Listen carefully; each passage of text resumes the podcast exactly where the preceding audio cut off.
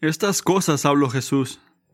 Y alzando los ojos al cielo dijo, Padre, la hora ha llegado.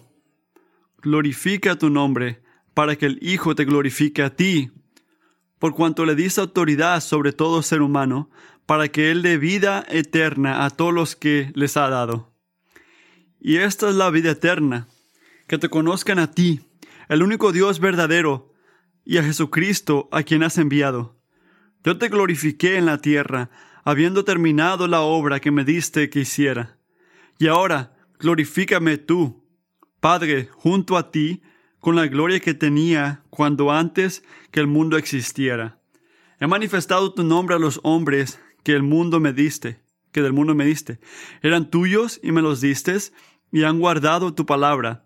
Ahora han conocido que todo lo que me has dado viene de ti, porque tú les has dado la palabra, porque les he dado la palabra que me diste, y las recibieron, y entendieron que en verdad salí de ti, y creyeron que tú me enviaste.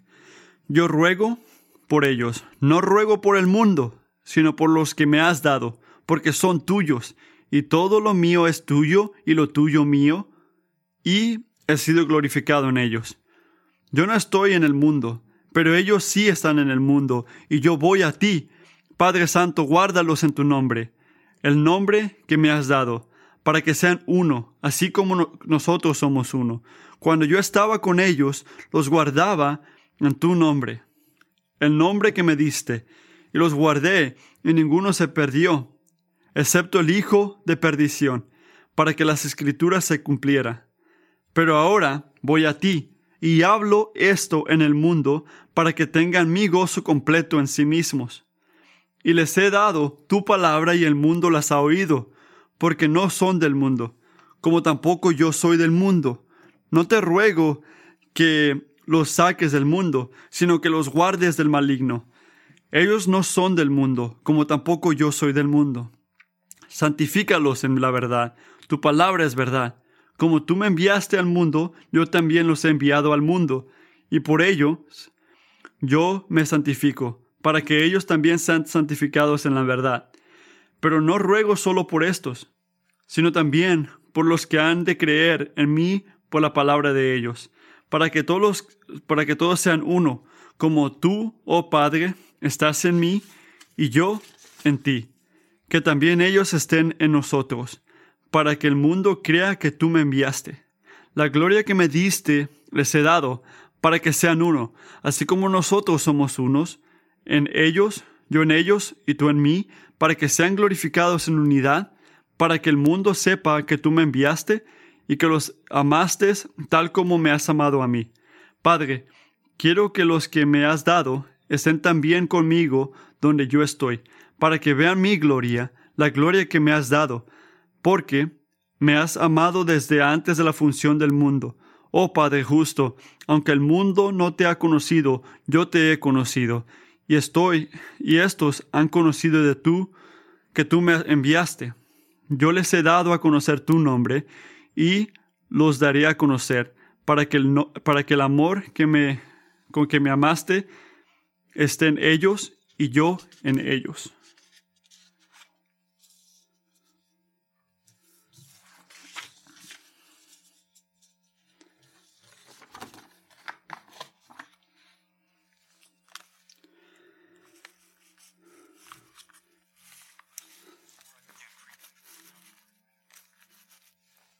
Antes de empezar, tengo buenas noticias. ¿Quieren buenas noticias?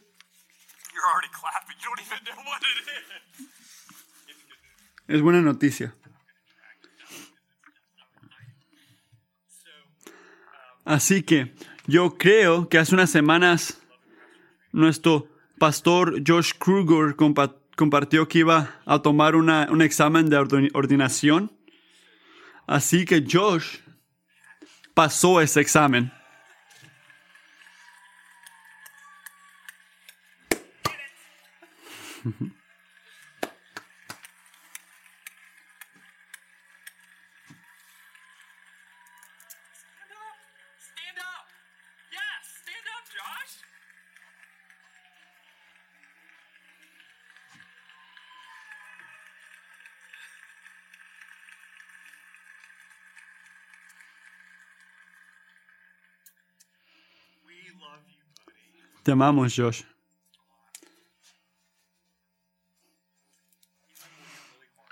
ha estado, ha estado trabajando duro para presentar este examen.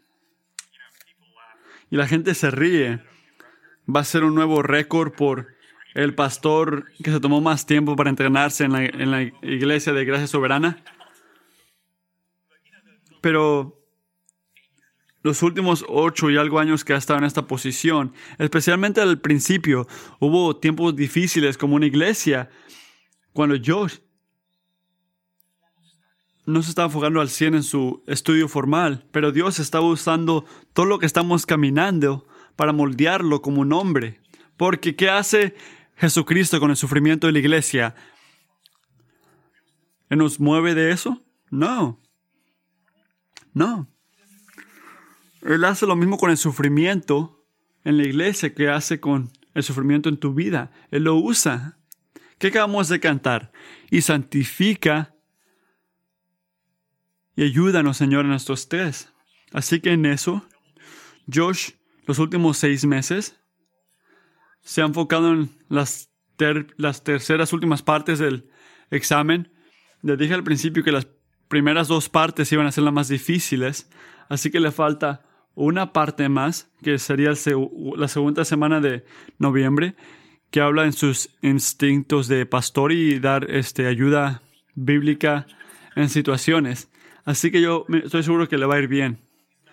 Cuando haga esto, yo le dije a Josh, vamos a pasar un tiempo formal y asegurarnos que estamos ordenando a gente mayores aquí para que sean pastores y, vamos a ver que se haga todo bien, pero sé que todo va a estar bien. Estoy, seguro que te van a ordenar bien y que, que te van a poner, vas a pasar bien el último examen que te falta.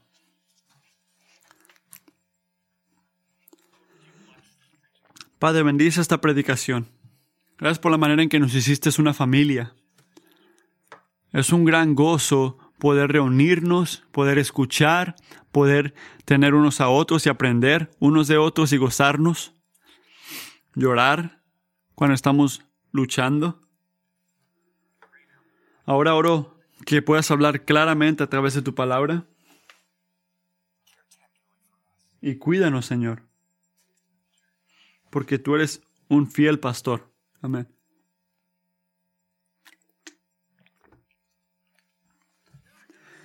¿Has notado cómo a veces es más fácil orar, hablar con Dios, cuando estás solo que cuando sabes que otra gente está escuchando?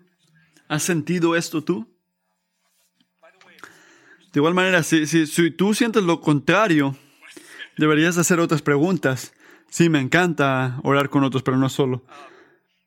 Pero yo creo que estamos cómodos con esto. Aunque no eres cristiano y te consideras un seguidor de Cristo, puedes estar de acuerdo conmigo que eh, las cosas este, plurales, orar con otros, eso se siente muy privado, personal. Algunos están cómodos hablando con otros sobre Dios, pero la mayoría de nosotros dirían, bueno, cuando la gente me escucha, cuando yo habla de Dios, esto es diferente, eso es, es otra historia. Eso es algo muy vulnerable. Bueno, toma nota en eso, pon atención a ese sentimiento porque cuando escuchamos, y podemos ver aquí en Juan 17, la manera en que está hablando Jesús a Dios el Padre, ah, se, se ve lo más personal, algo muy vulnerable, un momento muy vulnerable en, todo el Evangelio. Él está a punto de morir. Y él lo sabe. Y sabe que sus seguidores están a punto de abandonarlo y él sabe que su padre está a punto de dejarlo en esa cruz. Así que si tuvieras que elegir la cosa más estresosa, más vulnerable, la, noche más vulnerable de la vida de Jesús, esta es. Esto no es algo que, que, que, que nada más está dando un papel o su último anuncio. No, Él está derramando su alma. Y por nosotros estoy tan agradecido que el Espíritu inspiró, que creo que es el apóstol Juan, para escribir esas palabras. Para nosotros. Porque Juan 17 nos da una vista como una manera muy personal de ver el corazón de Dios. Y quiero que lo piensen así, porque así es esto. Pudimos descubrir lo que le importa a Jesús, sus pasiones más profundas y deseos. Vemos lo que quiere ver del pasado en nuestras vidas y en nuestra iglesia. Y en el camino, Él nos enseña cómo debemos de unirnos a Él al orar por nosotros mismos y al orar por otros. Así que yo voy a ser el primero para decir que hay mucho aquí que es difícil entender. Estaba diciéndole a Josh al principio de la semana que no, es más, no, no se puede ir más profundo que Juan 17. Pero quiero que sepas que Jesús no nada más está diciendo cosas religiosas aquí. No está siendo así. Y tampoco está siendo loco al decirlo una vez más para hablar de cosas espirituales. No, literalmente está derramando su alma en estas palabras, hablándole al, Señor. No podía ser más personal. Y en la foto grande, Jesús estaba hablando de dos cosas aquí, sobre dos cosas. Él estaba orando por la gloria de Dios. El versículo 1. Padre, este, glorifica al hijo, al hijo para que el Hijo te glorifique a ti. Y también está orando para, para el pueblo. El versículo 9 nos dice, yo ruego por ellos, no por el mundo, sino por los que me has dado. Así que él está orando para la gloria de Dios y para el pueblo de Dios. Y antes de darnos una lista para la gente de, de Dios, especialmente versículos de 11 al 26, Jesús está hablando de dos, este, dos problemas de versículos 6 al 11 que son muy importantes. Y creo que nos ayuda a poner atención aquí al preguntar dos preguntas, porque estas son preguntas que está respondiendo Jesús. En primer lugar, ¿quién son el pueblo de Dios? ¿Quiénes son el pueblo de Dios? Y el la segunda pregunta es, Um, ¿por qué Jesús está orando por nosotros? ¿Por qué está orando por la gente de Dios? Primero tenemos que entender quién es la gente de Dios y por qué Él está orando por ellos o por nosotros antes de dar todo lo que, lo que dijo por nosotros, antes de, de orar por nosotros. Antes de entender estas cosas, tenemos que entender estas dos preguntas. Así que hay que hablar de estas dos preguntas. En primer lugar, ¿quién, ¿quiénes son el pueblo de Dios? Si has leído esto algunas veces, creo que es la segunda vez que lo leímos. En, primordialmente, Jesús está orando, versículos 6 a 19, Él está orando por sus discípulos pegados, los más cercanos que tienen, los apóstoles. Y después, en el versículo 20, mira ahí conmigo, Él hace una transición clara al orar por todos los que iban a, se iban a reunir a ellos al seguir a Jesús en el, en el futuro. Y aquí es importante su descripción en el versículo 6 a 19 de quiénes son sus discípulos y por qué está orando por ellos y qué está orando no es diferente para la gente de Dios hoy que era para la gente de Dios antes. Así que nota, a, quién está orando primordialmente, sus discípulos cercanos en esos días, pero no piensas, oh, entonces eso no tiene que ver conmigo, eso, eso es el correo de otro, eso no, no, es, no tiene nada que ver conmigo. Y pero ahora, cristiano, ¿quién eres tú? Eres un seguidor de Jesús, así que esa parte ahora es para ti. Jesús habla de, de dos puntos claros en el versículo, del versículo 3, que son elegidos por Dios. Mira el versículo 6 ahora. He manifestado tu nombre o, o manifestas como, he, dado a, saber tu nombre a los hombres que del mundo me diste. He manifestado tu nombre a los hombres que del mundo me diste. En la Biblia, cuando se habla del nombre de alguien, están capturando la esencia del carácter de alguien.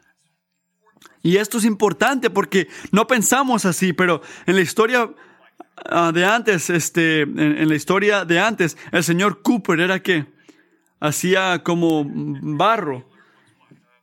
Así que básicamente quiere decir que el Señor de los zapatos, el Señor zapatos hacía zapatos, el Señor este, pan hacía pan. Así se hacían los últimos nombres antes.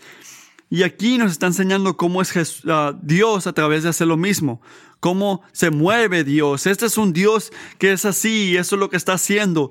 Esto no es algo que descubrimos al ver en nosotros mismos.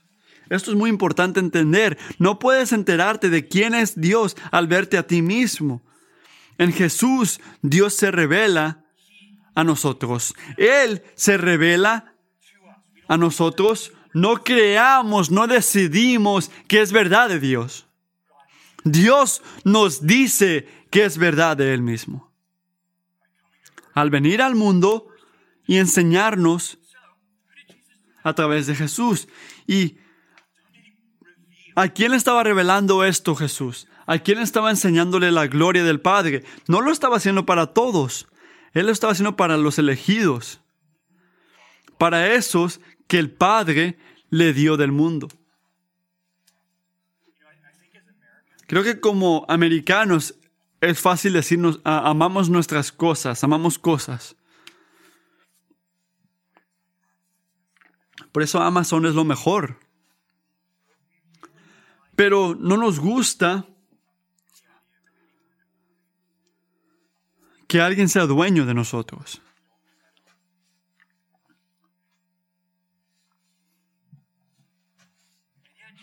Y de igual manera Jesús dice en el versículo 9, hablando de la gente de Dios, Padre, son tuyos, porque son tuyos.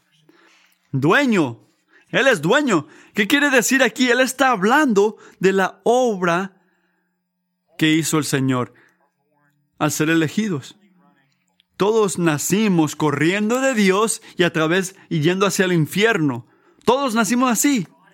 Pero Dios en su gran misericordia, Él eligió, Él agarró a este hombre, a este hombre, esta mujer, este hombre, esta mujer, esta mujer, y los trajo a sí mismo para salvación, no contra nuestra voluntad, sino al cambiar nuestra voluntad en su soberanía, para querer correr hacia Dios al lugar de correr contra Dios. Y si no fuera por su misericordia al hacer esto, al elegirnos, no hubiera ningún tipo de pueblo de Dios. Escucha esto. Si no fuera por su soberanía, no hubiera un pueblo de Dios. Y no, esto no es una acusación de injusticia. No, eso es una, como una cosa de poder ver misericordia y, y ver algo inmerecido. Antes de venir a la fe hay un sentir donde nos sentimos todavía que, que, somos, hay una manera que somos todavía hijos del Padre al, al elegirnos. Él es dueño de nosotros porque Él nos eligió para sí mismo. Ahora aquí está una pregunta. ¿Cómo? ¿Cómo se asegura el Padre de que todos los que Él eligió están salvados en verdad? ¿Te has pensado en esto?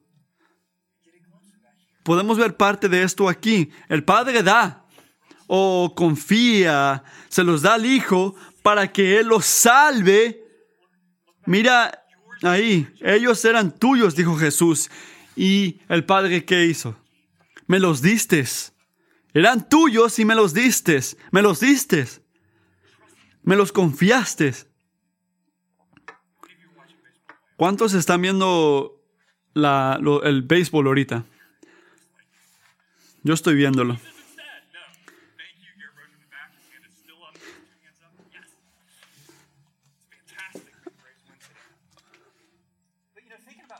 Pero pensando en béisbol,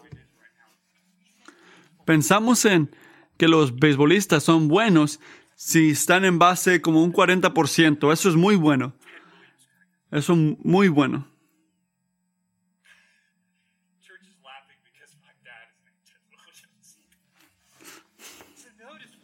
Así que nota, ¿qué está diciendo aquí Jesús? Mira el versículo 6.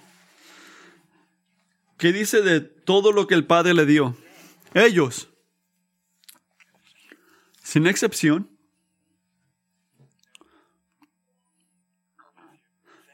no, no, no dijo como algunos de ellos, no, dijo, ellos han mantenido tu palabra. al 100%, no un 40% como un buen beisbolista, no, 100%. Jesús no pierde ninguna. Él es un buen pastor. Descansa en esto.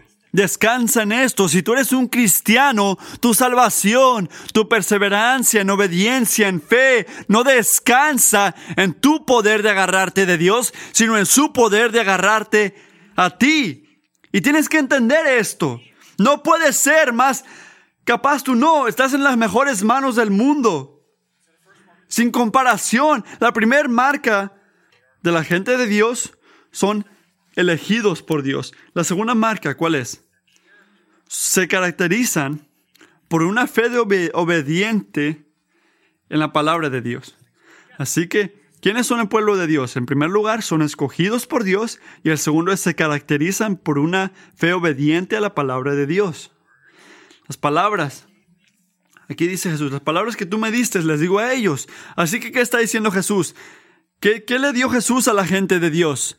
Él les dio algo que el Padre le dio a Él. Es como que recibió un regalo y lo dio. Y es que la palabra de Dios, las palabras de Dios, piensa en esto. ¿Por qué el lenguaje humano es la manera correcta, la manera suficiente para comunicar quién es Dios? Hay mucha gente que cuestiona esto el lenguaje del humano es una manera construida, es algo construido. Así que algo que se habla a través del lenguaje puede estar mal. Pero eso no es lo que dice Jesús. Él está diciendo que el lenguaje es una manera suficiente para comunicar el conocimiento de Dios, porque Dios en su sabiduría eligió revelarse a través de palabra. Él eligió eso. No, no, no lo inventamos nosotros. El Señor decidió que el lenguaje, las palabras, las que estás aprendiendo desde que eras un niño,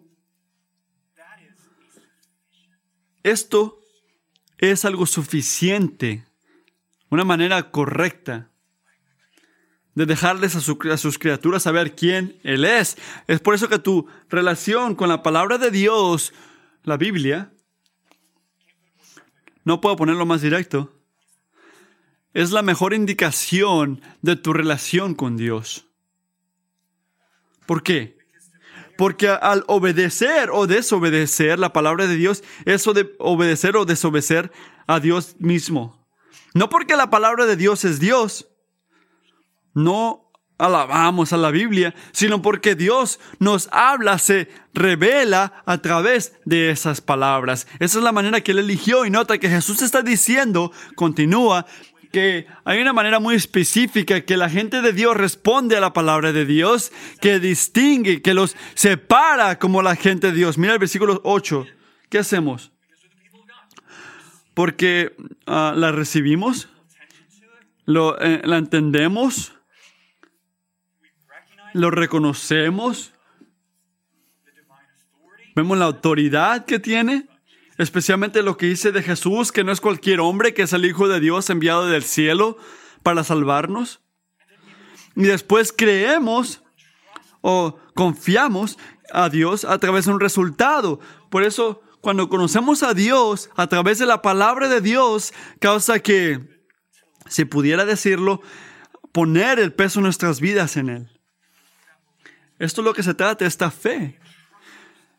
Lo confiamos a Él con nuestras vidas, como el único que puede salvarnos, no nada más del pecado en general, sino en cualquier parte de nuestras vidas, en cualquier situación en la que estamos, cualquier lucha. Él es el único que nos puede salvar. Y la marca que define la fe, la fe genuina, es exactamente lo que describe aquí Jesús en el versículo 6. Miren al final de ahí la gente de Dios, y han guardado o obedecen o se, se someten o no la ignoran la palabra.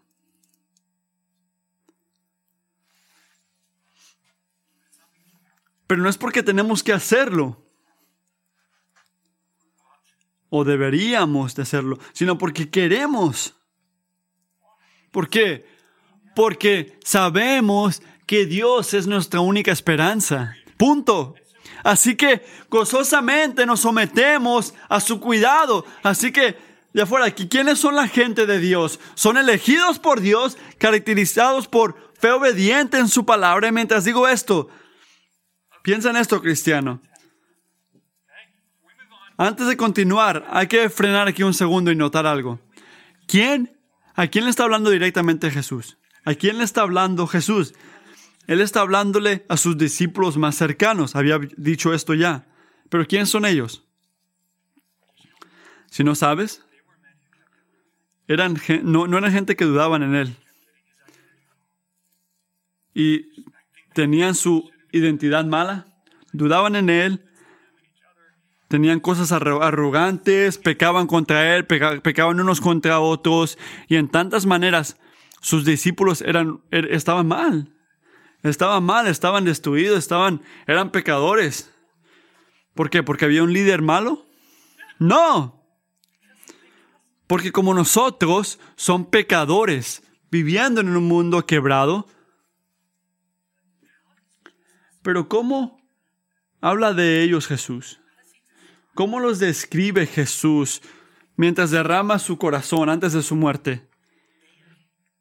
Han mantenido tu palabra han recibido tu palabra. Han conocido que vengo de ti. Han creído. Qué grande gracia. Qué grande gracia.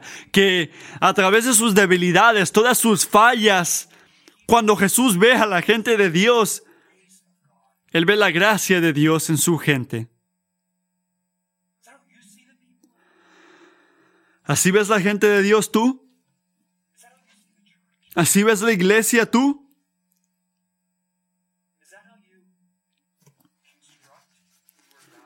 ¿Así es como tú evalúas de este cuerpo? ¿O la última iglesia a la que ibas? Ah. Cuando ves a la gente de Dios, ves lo que vio Jesús, porque eso es la verdad. La gracia de Dios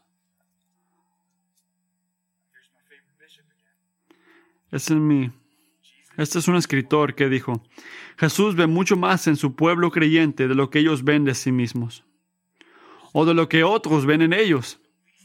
El más mínimo grado de fe es muy valioso en sus ojos. Aunque no sea más grande que una semilla de mostaza, es una planta de crecimiento celestial y hace una diferencia ilimitada entre quien la posee y el hombre del mundo. Donde quiera que el misericordioso Salvador de los pecadores ve verdadera fe en sí mismo, por débil que sea, mira con compasión muchas debilidades y pasa por alto muchos defectos.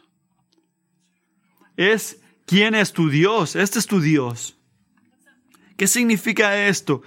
Que no hay ningún privilegio o identidad o bendición mejor que estar entre la gente de Dios. Punto. Porque la promesa que nos da es esta. Mira el versículo 9. Yo estoy orando por ellos. Yo ruego por ellos. Él está orando, rogando, suplicando. ¿Por qué Dios? Porque este es Jesús. Jesús es Dios. ¿Por qué orar, oraría por ti? Porque Él es tu gran sacerdote. Él es lo que hace, es, es quien es. Y por eso la obra de Jesús al orar no frenó en esta noche. ¿Qué está haciendo? ¿Qué, este, qué hace el creador del mundo en este, en este momento? Está sentado en el cielo intercediendo por la gente de Dios. ¿Por qué? ¿Porque siente bien decir eso? No, porque en Hebreos 7:25, Él también es poderoso para salvar para siempre a los que por medio de Él se acerquen a Dios puesto que vive perpetuamente para interceder por ellos.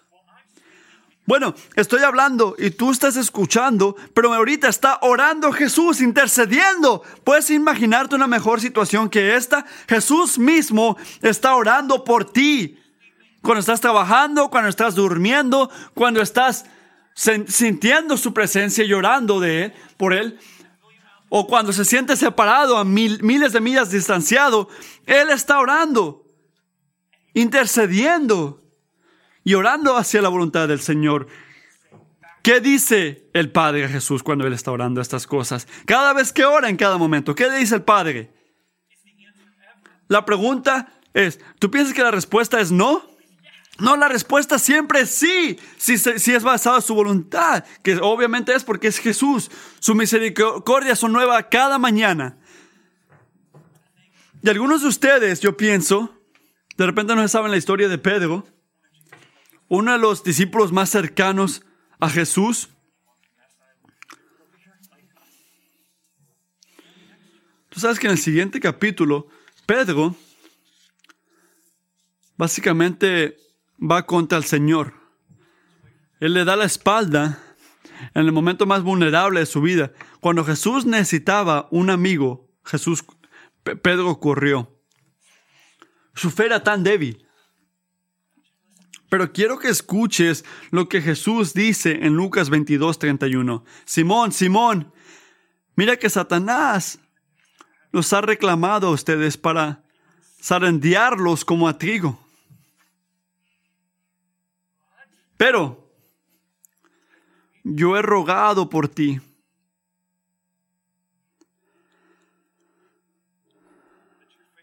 Para que tu fe no falle. Y tú, una vez que hayas regresado, fortalece a tus hermanos. Esta es tu única esperanza, cristiano.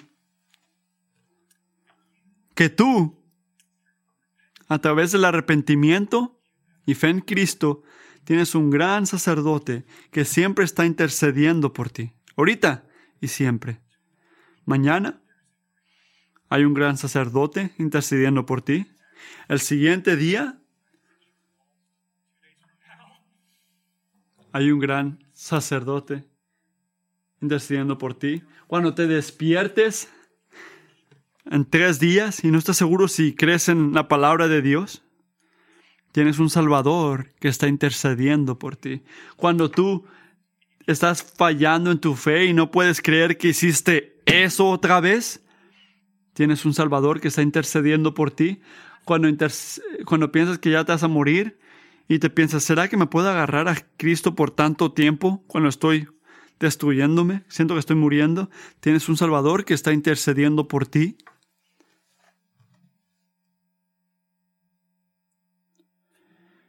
La única razón, la única razón que el Señor está cumpliendo sus propósitos, es porque tenemos un Salvador que está intercediendo por nosotros. Esta es tu historia. Este es un escritor que también dijo, esta intercesión especial del Señor Jesús es un gran secreto de la seguridad del creyente, el creyente. Aquel cuyo ojo nunca se adormece y nunca duerme, lo vigila, lo mira y lo cuida todos los días y lo sostiene, no por su propia fuerza y bondad, sino porque Jesús intercede por ellos.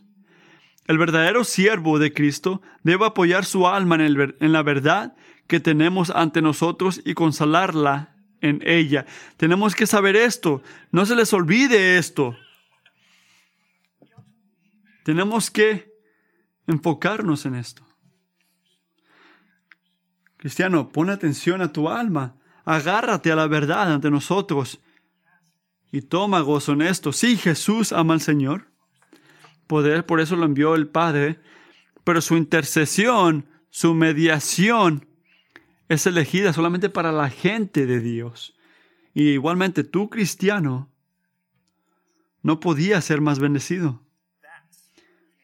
Esta es la respuesta hacia quién es la gente de Dios. Así que cortamente, ¿por qué? ¿Por qué Jesús está orando por nosotros? Vamos a hablar un poquito más rápido ahora. Pero habla de algunas razones en, los versículos 9 a 11.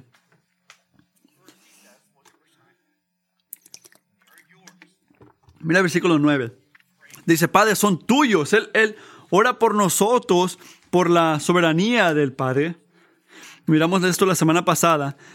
Si la, Dios escogió a la gente y no causa que Jesús se siente en la banca porque Dios ya los había elegido por su posesión. No, hace que Jesús este, brille más.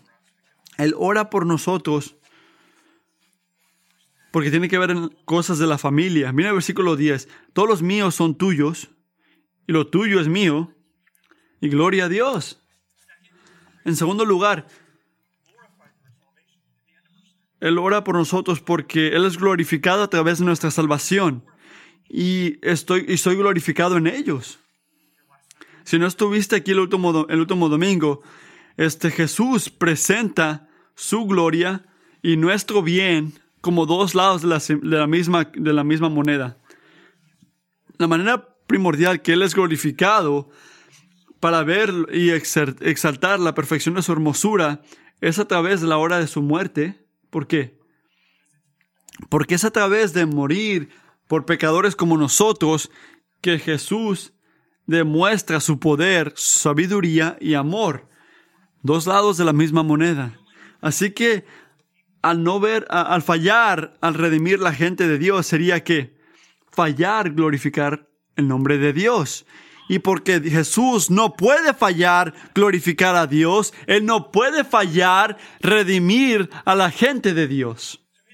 Así que su llamado a su misma gloria es la, la medida a lo que se mide nuestra salvación. Por eso sabemos que el propósito del Señor van a cumplirse, sus propósitos se cumplen. Esta es la, la última razón por la que ora por nosotros. Jesús ora por nosotros porque no está físicamente con nosotros. Mira el versículo 11. Ya no estoy en el mundo, pero ellos sí están en el mundo y yo voy a ti, refiriéndose a Dios, el Padre. Jesús está a punto de hacer que, que irse del mundo a través de su, obviamente la muerte, resurrección, está cambiando la manera en que está con su gente, una manera física, ahora una intercesión evangélica. Está cambiando. Él está a punto de ir a casa. Pero sus seguidores tienen que esperar. Y nosotros también, hermanos y hermanas. este mundo en el que estamos nos encanta tener nuestras cosas y este no, no es nuestro hogar. No es tu hogar. Fuimos creados para el gozo del cielo. Y mientras estamos en este mundo, ¿qué dice primero de Pedro? Somos, somos exilos. ¿Has visto estos videos en el internet de estos refugiados de Afganistán? ¿Los has visto caminar en el aeropuerto con todo lo que tienen? Mirarse, mirándose fuera del lugar. Y Craig Smith está trabajando con Sean Roger para buscar una manera de que podamos amar esos personalmente que están viniendo a Richmond. Pero mientras piensas en esto, recuerda esto. Tú también, cristiano, eres un exilio en una tierra que no, que no es tuya. Y la vida en una tierra ajena viene con luchas. Así que, ¿qué hace Jesús? Él trae una serie de cuatro puntos a Dios el Padre por nosotros como gente exila en una tierra desconocida. ¿Pero qué hora? Que, que hagamos cuatro cosas. Que seamos fieles a Jesús, santos como Jesús, unidos en Jesús y glorificados con Jesús. Y esa es una oración seria, a la que el Padre siempre dice, sí, ¿verdad? Siempre dice que sí. Así que esto es lo que vamos a hacer. Tenemos tiempo para hablar un poco sobre el primer punto y vamos a hablar de los otros tres el siguiente domingo. Así que esta es la primera cosa que Jesús le pide al Padre por, la gente, por su gente. Dice que, en primer lugar, que sean fieles a Jesús. Mira el versículo 11. Padre Santo, guárdalos en tu nombre. Guárdalos en tu nombre. Para oídos modernos se escucha algo raro de escuchar, ¿verdad? Decir, cuídalos o, o cuídalos o, o manténlos sanos o, sácalos del problema. Pero, ¿qué significa guárdalos en tu nombre? ¿Recuerdas cuando te había dicho ahorita que lo que significa el, último, el nombre de alguien? Hablar del nombre de Dios es hablar de la esencia de su carácter. Es una descripción de quién es Dios. Así que quién es Dios? Jesús nos dice, el versículo 11, Él es nuestro, nuestro Padre Santo, nuestro Padre Santo. Él es santo porque Él es caracterizado como pureza moral. Él no es un amigo que, con el que nos juntamos no es un fuego que consume.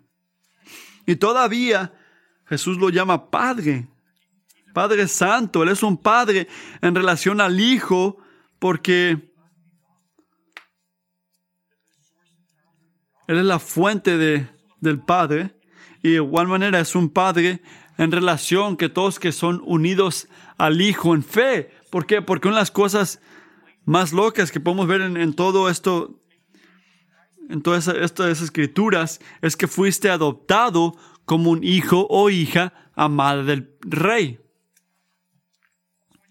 Así que cuando Jesús ora, Padre Santo, manténlos en tu nombre, Él está diciéndole al Padre que mantenga a todos sus discípulos, a todos sus seguidores, agarrándose, poniendo el peso de sus vidas en todo lo que Dios es como nuestro creador y redimidor para ilustrar esto, a mí me encanta ponerme mi mochila e irme a las montañas.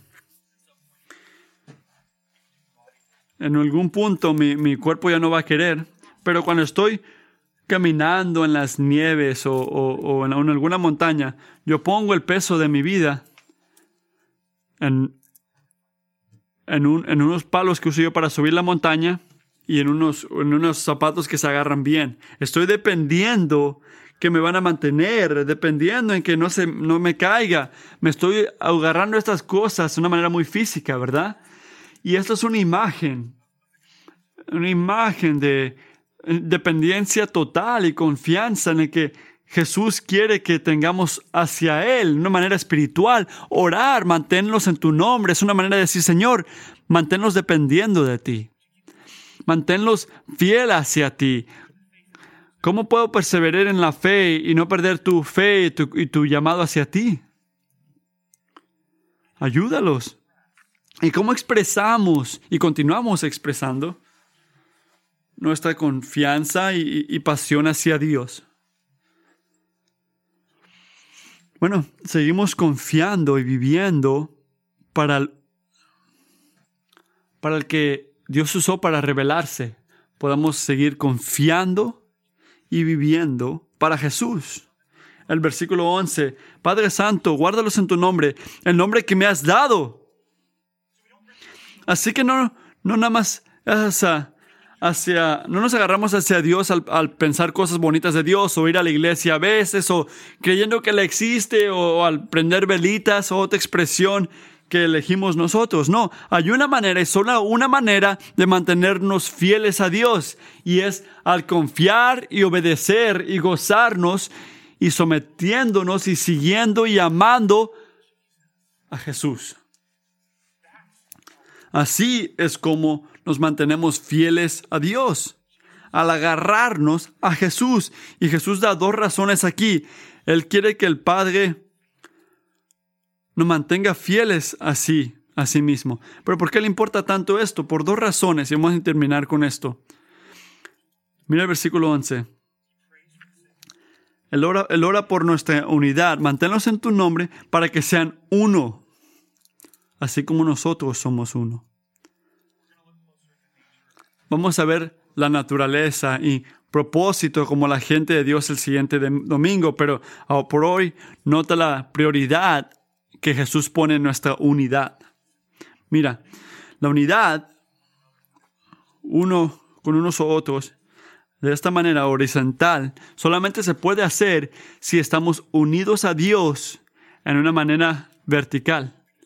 Si estamos unidos con Dios, podemos unirnos unos a otros, porque cuando Dios nos une a Cristo, Él nos une a otros en Cristo. Así que, ¿por qué la unidad unos a otros, con unos a otros? ¿Por qué es tan importante para Jesús? Es porque, porque Él quiere que sientamos nada menos que la relación íntima que Dios siente hacia Él, hacia Cristo. Él quiere que sientamos la vida de Dios. Porque es de la eternidad. ¿Qué han hecho el Padre, Hijo y Espíritu Santo? han estado en armonía perfecta.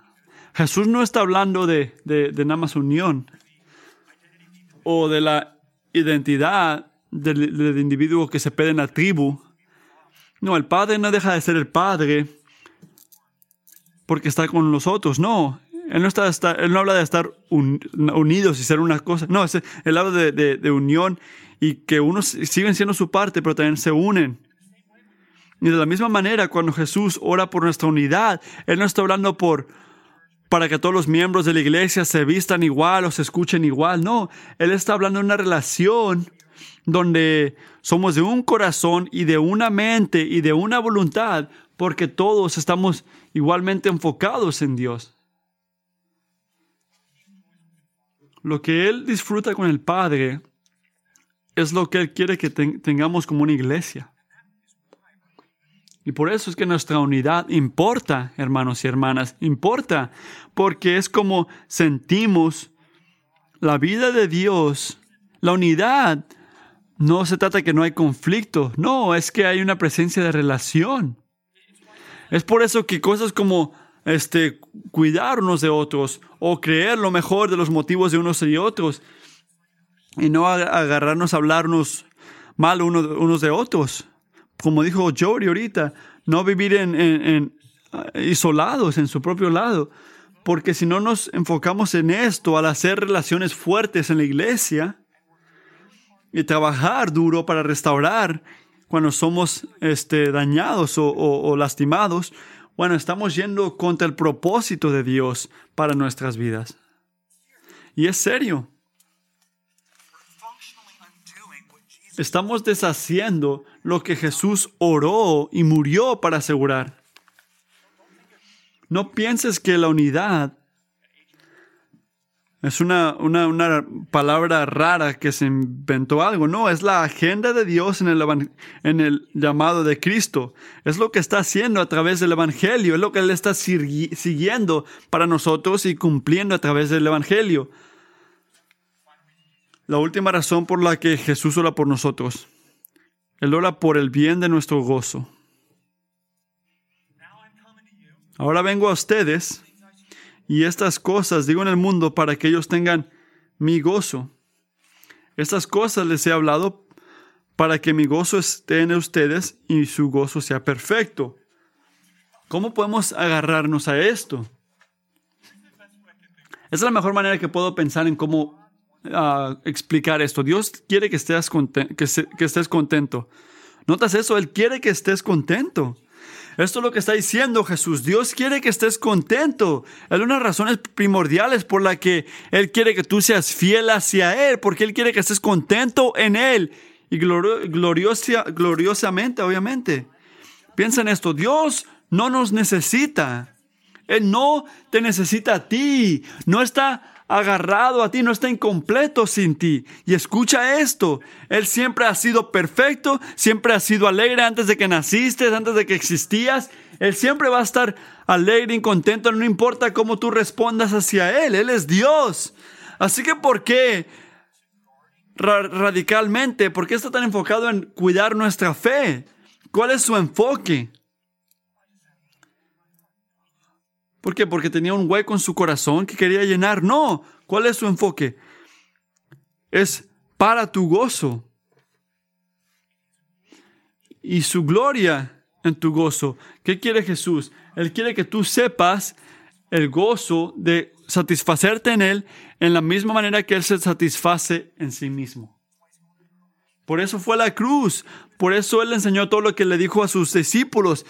Juan 15, 11 dice, estas cosas que les he hablado para que mi gozo esté en ustedes y su gozo sea perfecto. ¿Cómo podemos sentir este tipo de gozo a través de la palabra de Dios, a través de las cosas que Él ha hablado?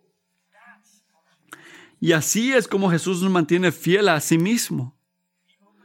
Él abre nuestros ojos para ver una y otra vez las páginas de su palabra, para que podamos ver lo merecedor que es y al, ver cómo es merecedor, sentimos que una unidad evangélica y un gozo evangélico.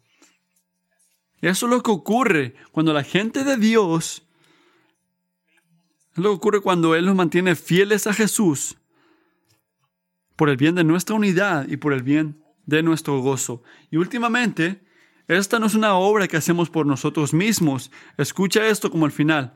Es una obra que Dios hace por nosotros y para nosotros. Mira el versículo 12. Cuando yo estaba con ellos, los guardé en tu nombre. Él cuidó sus discípulos, discípulos, que obviamente Jesús, uh, obviamente no Judas, porque él sabía esto. Y luego dice, Padre, sigue haciendo lo que yo he hecho, manténlos en tu nombre. Dios usa cosas al mantenernos a Jesús, para mantenernos con Jesús. Sí, tenemos que creer las, promesas de Dios, obedecer a Jesús sin importar lo que nos cueste. Sí, pero no se te olvide, cristiano, que tu perseverancia en la fe es la obra de Dios y no tu obra. Dios es el que te mantiene. Dios es el que te cuida a través de su intercesión. Así que si estás luchando para confiar en Dios en algún área de tu vida, agárrate a su misericordia. Si estás luchando para obedecer a Dios en una área de tu vida, agárrate a su misericordia. Él va a ser fiel al mantenerte. Y no nada más hablo en las mañanas cuando sientes, sí, sabes que yo lo amo tanto, vamos, es lunes. No. Yo estoy hablando en las mañanas cuando tu fe se siente débil. De repente mañana y que no lo hubieras compartido con nadie. Y parte de ti está pensando, no sé si puedo hacer esta cosa de seguir a Dios un día más. ¿Sabes qué tienes que hacer ahí? Te pones ante las manos del Señor que te mantiene una y otra vez. Porque la respuesta a la oración de Jesús es siempre sí. Si puedes, te invito a que te levantes conmigo. Porque dije el último domingo que íbamos a terminar cada domingo al seguir a Jesús a oración, en oración. Así que eso es lo que vamos a hacer antes de cantar la última canción. Juntos, como la gente de Dios, vamos a orar Salmo 121 a voz alta. Salmo 121, versículos 1 al 8. Vamos a orar esto juntos. Levantaré mis ojos a los montes. ¿De dónde vendrá mi ayuda? Mi ayuda viene del Señor, que hizo los cielos y la tierra. No permitirá que mi pie resbale. No se adormecerá el que te guarda. Jamás se adormecerá, ni dormirá el que, me guarda, el que guarda Israel. El Señor es tu guardador. El Señor es tu sombra a tu mano derecha. El Señor no te herirá de día, ni la noche ni la luna de noche. El Señor te protegerá de todo mal, Él guardará tu alma, el Señor guardará tu salida y tu entrada desde ahora y para siempre. Amén.